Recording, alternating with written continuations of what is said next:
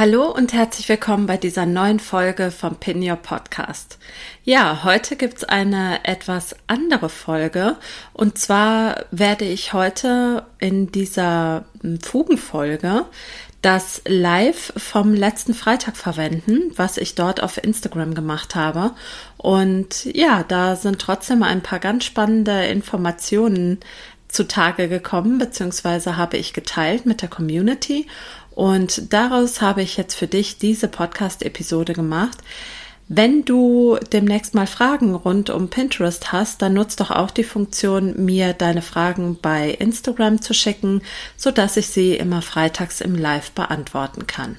Und jetzt geht's gleich los mit dieser Folge von Pin Your Podcast. Viel Spaß dabei!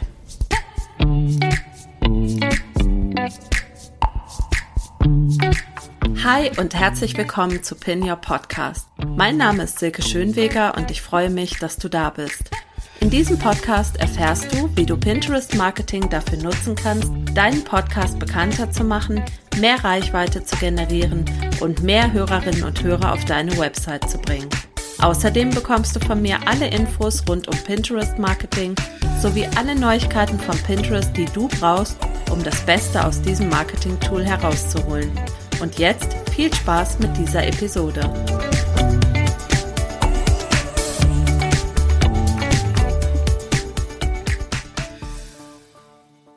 Und zwar ist die erste Frage, die reingekommen ist, war die Frage, ob ich für mein Pinterest-Marketing, um das möglichst effizient zu gestalten, ein Tool benutze und wenn ja, welches. Und ähm, ja, also es ist tatsächlich nicht möglich, schon gar nicht, wenn man das Pinterest-Marketing auch für andere Menschen, also für Kunden betreibt, ist es aus meiner Sicht nicht möglich, das alles direkt in, in, in, Pinterest selber zu machen. Das wäre ein unglaublicher Aufwand, weil es im Pinterest ja so ist, dass man ähm, eine Grafik oder ein Video hochladen kann, kann das dann mit einem Pin-Titel und der URL und der Pin-Beschreibung bestücken, kann das auch duplizieren und ähm, im zeitlichen Abstand auf verschiedenen Pinwänden teilen, aber das geht eben nur für einen Zeitraum von zwei Wochen. Das heißt, ich müsste mich tatsächlich alle zwei Wochen wieder hinsetzen und quasi ganz von vorne anfangen, ohne dass es irgendeine Speicherfunktion gibt.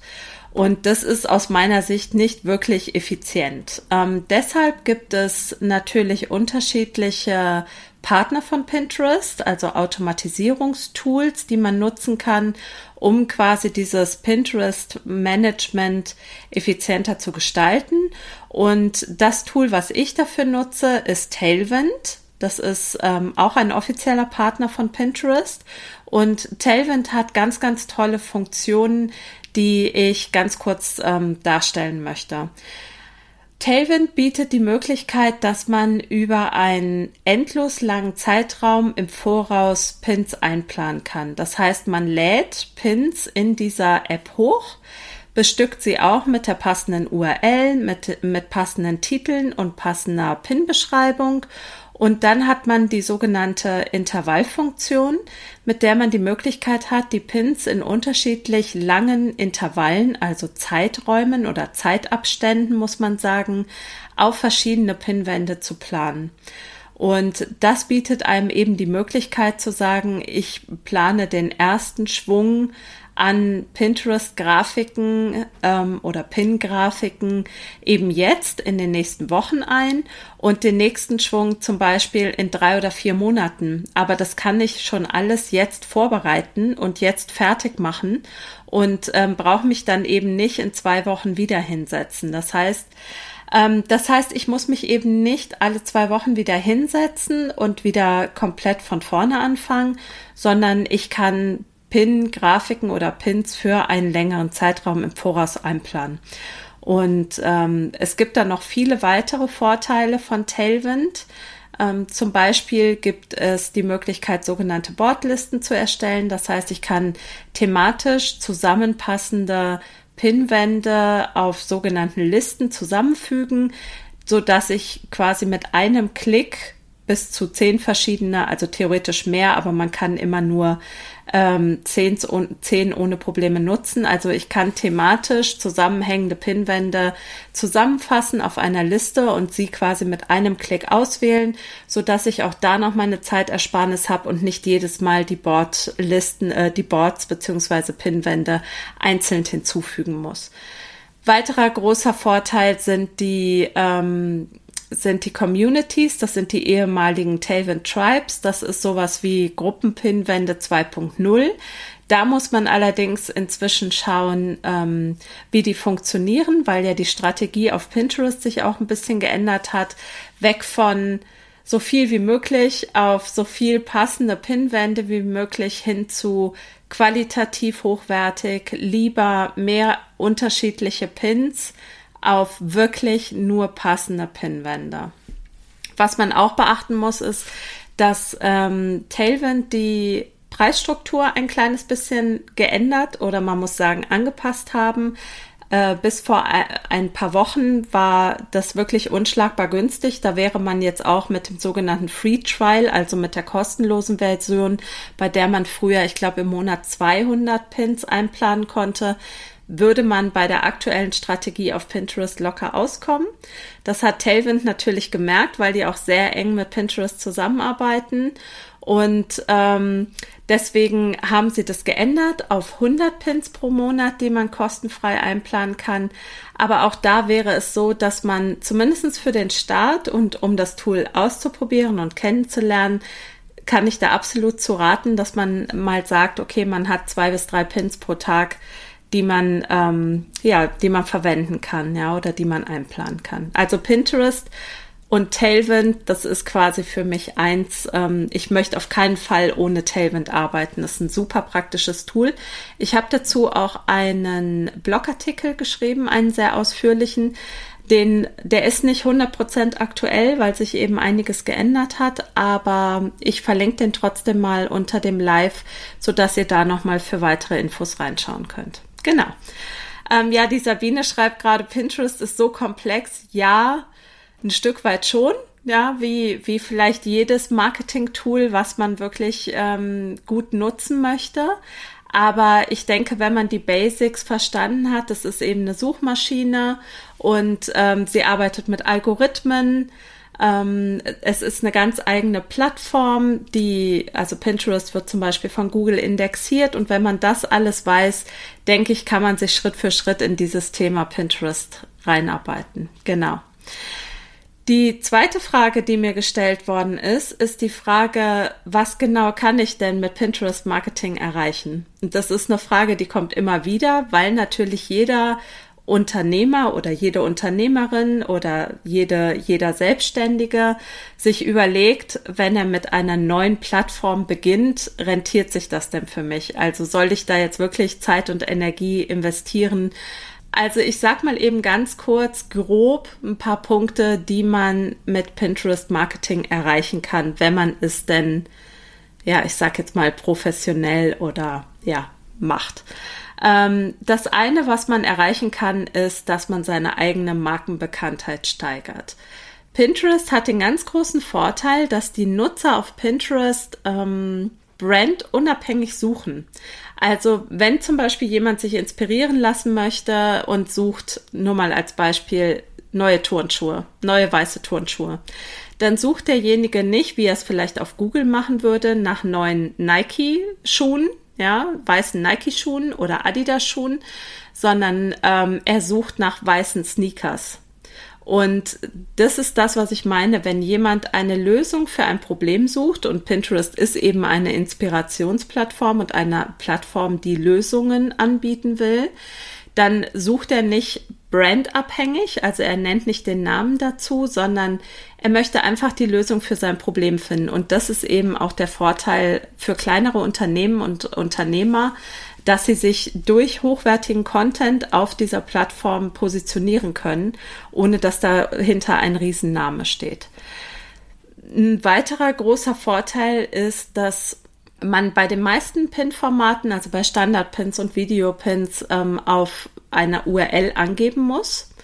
Und mit dieser URL kann man eben auf seine Website verlinken. Ja, oder für die, für die PodcasterInnen unter euch, ihr könnt direkt auf eure Podcast-Episoden verlinken, sodass ihr die Menschen quasi von dieser Plattform Pinterest direkt auf den von euch gewünschten Content bringt. Ja, zum Beispiel auch Ihr könnt auch eure Freebies bewerben mit Pinterest. Ja, ihr könnt sagen, schau mal hier, ich habe hier eine passende Checkliste, ein Workbook, ähm, was auch Online-Kurs, also auch An Bezahlangebote. Ihr könnt quasi alles über Pinterest bewerben. Wenn ihr dem Pinterest-Nutzer sagt, schau mal hier, ich habe die Lösung für dein Problem.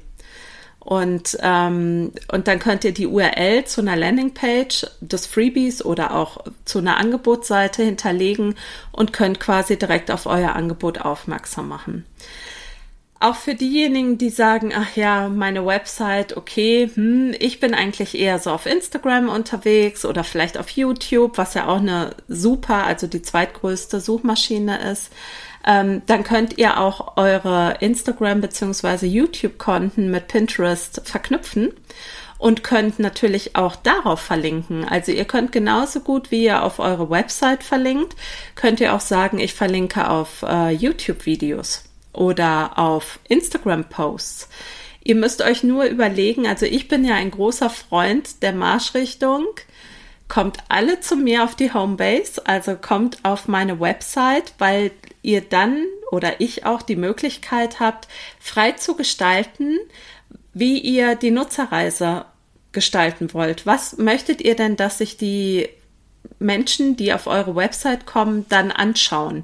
Und das habt ihr natürlich auf eurer eigenen Website am besten in der Hand. Wenn ihr sie von einer fremden Plattform wieder auf eine fremde Plattform schickt, dann kann das sinnvoll sein. Ich würde aber trotzdem überlegen, ob es nicht günstiger ist, die Häppchen, die ihr auf diesen fremden Plattformen teilt, also zum Beispiel YouTube-Videos, in einem Blogbeitrag auf eurer Website einzubinden und sie trotzdem auf eure Website zu schicken. Also das nur mal so ein bisschen als ja, als mein Tipp zu dieser Geschichte. Aber möglich ist alles. Ähm, und deswegen müsst ihr euch auch genau überlegen, was eure Ziele auf Pinterest sind. Genau, und ähm, ein weiteres großes Ziel ähm, ist es einfach nachhaltiges Marketing zu betreiben. Ich kann das auch nicht oft genug sagen. Die Halbwertszeit von einem Tweet, ich glaube, die liegt bei 24 Minuten. Und die von einem Instagram-Post, ich glaube, bei 60 Minuten und von einem Facebook-Post bei 90 Minuten.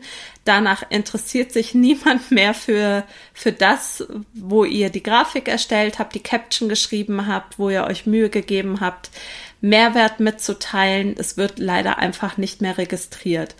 Und bei Pinterest ist die Halbwertszeit eines Pins bei durchschnittlich dreieinhalb bis vier Monaten. Das heißt, wenn ihr einen Pin pinnt, dann wird er durchschnittlich drei bis vier Monate taucht er immer wieder auf und kann quasi wahrgenommen werden. Und ich habe das ganz, ganz oft schon erlebt, dass ähm, Kundinnen auch zu mir gesagt haben, der Pin, den wir im Januar gemacht haben, der schießt gerade in die Höhe. Oder der Pin, den ich vor zwei Jahren gemacht habe, der ist gerade viral. Ich habe eine Kundin zum Beispiel, die macht immer einen Pin zum Vatertag oder die hat einen Pin gemacht mal, das war bevor ich sie betreut habe, ähm, hat sie einen Pin zum Vatertag gemacht mit einer Geschenkidee für Väter. Und jedes Jahr, kurz vorm Vatertag, schießt er in die Höhe und schenkt ihr eben mal knapp eine Million Impressionen pro Monat. Und ähm, auch wenn der dann zwölf Monate in der Versenkung verschwindet, ähm, er schenkt euch erstmal Impressionen und er schenkt euch Besucher, die auf eure Website kommen. Ah ja, okay, die Little Miss Organized sagt gerade, sie hat seit drei Jahren nichts mehr auf Pinterest gepostet und hat heute noch täglich Traffic von den alten Pins. Ja, genau. Und das ist eben das, das Gute und das Coole an einer Suchmaschine. Ja, dass, dass das eben nicht in einer Woche oder nächste Woche oder in einem Monat in Vergangenheit gerät, sondern die Suchmaschine und der Algorithmus arbeiten ja weiter. Ja, und auch Sachen, die zum Beispiel saisonaler Content, der zu Weihnachten, die kommen immer wieder hoch, die Pins. Ja, also das, was du mal gemacht hast auf dieser Suchmaschine, das ist wie bei Google. Ähm, das kann eben wieder hochkommen und wieder viral gehen und dir weiteren Traffic für deine Website schenken. Genau. Also das ähm, waren so die Hauptpunkte, die ich mit euch teilen wollte heute, um, um die Frage, ich hoffe, ich habe sie beantwortet, es war jetzt wieder sehr ausschweifend. Worauf ich noch gerne aufmerksam machen möchte, ist, es gibt einen, tatsächlich auch einen aktuellen Blogartikel und eine aktuelle Pin Your Podcast Episode darüber. Ähm, die letzte Pin Your Podcast Episode.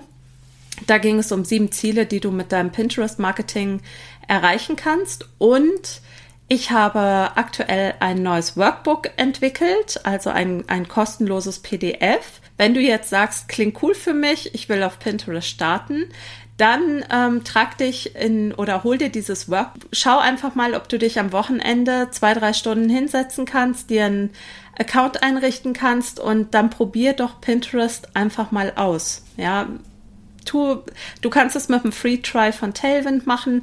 Du kannst es auch erstmal im Pinterest selber machen. Setz dich hin, erstell zu deinen Blogartikeln oder zu deinen Podcast-Episoden oder auch zu deinen YouTube-Videos ein paar Pins und pin einfach mal und probier das eine Weile aus. Was ich auch dazu sagen muss, Suchmaschine bedeutet, du wirst keine Erfolge über Nacht sehen.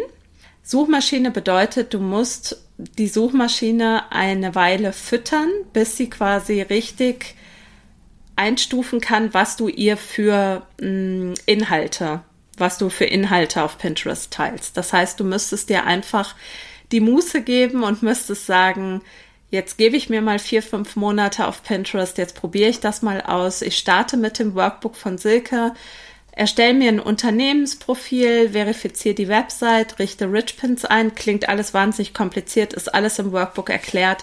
Ähm, und dann starte ich mal und dann probiere ich aus, ob das für mein Business funktioniert. Jetzt wieder länger geworden als geplant, aber sei es drum. Ich hoffe, ähm, du hast ein paar ähm, Infos für dich mitnehmen können. Danke für eure Fragen auf jeden Fall.